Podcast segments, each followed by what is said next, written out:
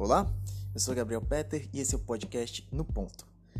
Bom, hoje eu queria falar um pouco sobre a relação entre o arroz e as queimadas que, ora, né, chamam a atenção de todo o Brasil e também, claro, do resto do mundo.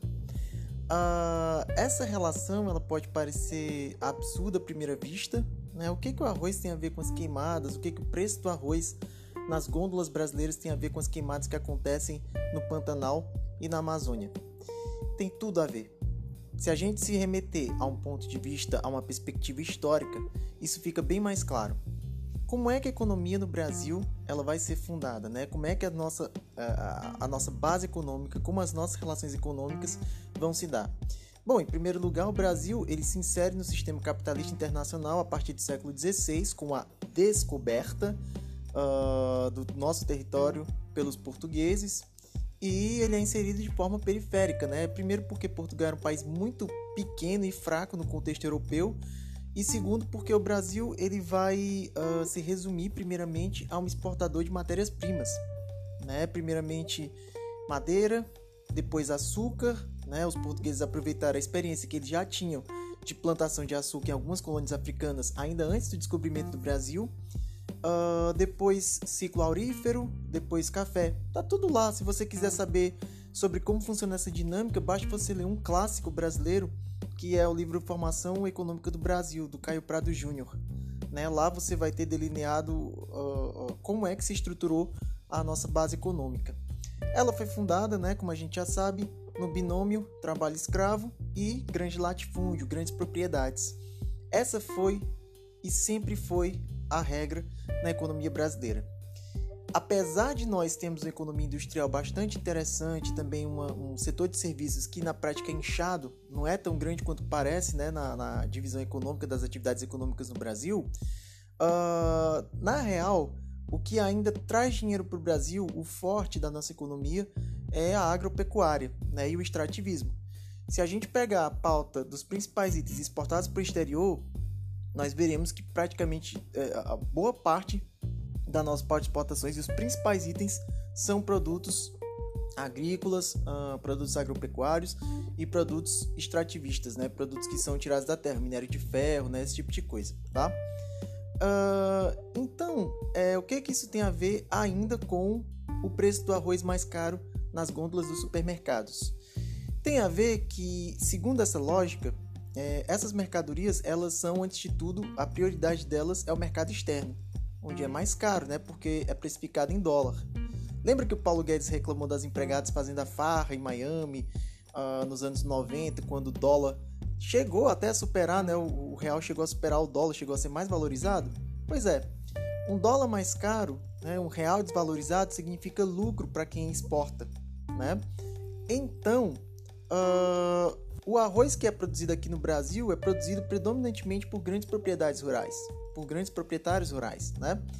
E é claro que no momento como esse, eles preferem exportar do que abastecer o mercado interno.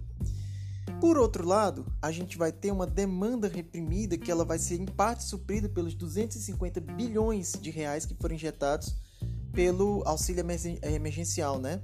Não que, claro, esse auxílio que foi extremamente necessário, que não foi uma ideia do governo Bolsonaro, né? ele foi meio que forçado a, a conceder esse auxílio emergencial nos termos que, que acabaram sendo aprovados. Uh, esse auxílio emergencial ele provocou uma busca, né? principalmente por alimentos, porque quem conseguiu o auxílio foram principalmente famílias mais pobres. Então, obviamente, se você tem uma demanda maior, mas você tem menos disponibilidade do produto no mercado interno, porque ele está sendo vendido para o exterior, onde é mais lucrativo, é óbvio que você vai ter um processo inflacionário. E isso é um prenúncio do que vem pela frente, porque vai haver uma grande demanda agregada, né, é, uma grande demanda por mais produtos à medida que a economia lentamente fosse recuperando do baque da pandemia do novo coronavírus. Mas o que, que isso ainda tem a ver com as queimadas? Bom, uh, primeiramente a gente tem que falar que seria muito cinismo atribuir exclusivamente ao governo Bolsonaro uh, as queimadas, a destruição dos grandes biomas brasileiros, né? no caso principalmente Cerrado, Pantanal e Floresta Amazônica. A questão é, o modelo agro, agro o modelo é, é, é, de, de, economia brasileira, ele meio que fomentou essa destruição. Né? E isso foi acentuado a partir dos governos militares, porque durante a década de 70, principalmente, se incentivou a colonização de terras né, no centro-oeste e na chamada Amazônia Legal, por parte de famílias de colonos, né, principalmente da região sul, que estavam que, que sofrendo com falta de terras, né, porque a colonização na região sul ela se deu à base de minifúndios. Né, então, à medida que as famílias cresciam, havia uma repartição maior da terra e no final ficava pouca terra para muita gente. Uh, então, o governo militar, dentro de uma estratégia de segurança nacional, incentivou a colonização dessas partes do Brasil.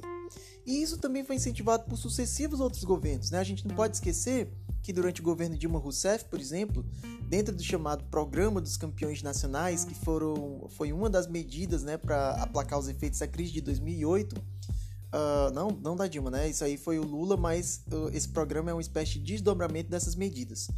É, o BNDES entrou em parceria comprando ações e também dando empréstimos diretamente a um pequeno grupo de empresários, entre os quais Eike Batista, né? E Joesley Batista. Joesley Batista, para vocês que não lembram, né? Faz já algum tempinho, é aquele famoso empresário que, junto com o irmão, é o maior. fez aquela gravação, né? Contra o Michel Temer. E é o maior exportador, a empresa deles é a maior exportadora de carne processada do mundo. A maior exportadora de carne processada do mundo. Para que você consiga produzir carne o suficiente né, para exportação, você precisa desmatar, você precisa fazer pasto. Né? Então, o governo Dilma Rousseff, também o governo Lula, todos os governos uh, da chamada Nova República incentivaram fartamente a destruição do meio ambiente. Né? Seja de forma mais ostensiva, como agora no governo Jair Bolsonaro, em que simplesmente a questão ambiental parece uma questão de só menos importância, seja em outros governos nos quais as boas intenções raramente conseguiam ir muito além, uh, se traduzindo em medidas efetivas. Né? Então, é, o nosso modelo, o modelo pelo qual o Brasil se tornou Brasil, no qual ele foi inserido na economia capitalista internacional de maneira periférica, né, ele explica tanto as queimadas que ora ocorrem na Amazônia, como também explica o preço mais caro do arroz nas gôndolas dos supermercados. Eu sou Gabriel Peter e se você gostou desse episódio, eu peço que por favor você curta e compartilhe com seus amigos. Até um próximo encontro.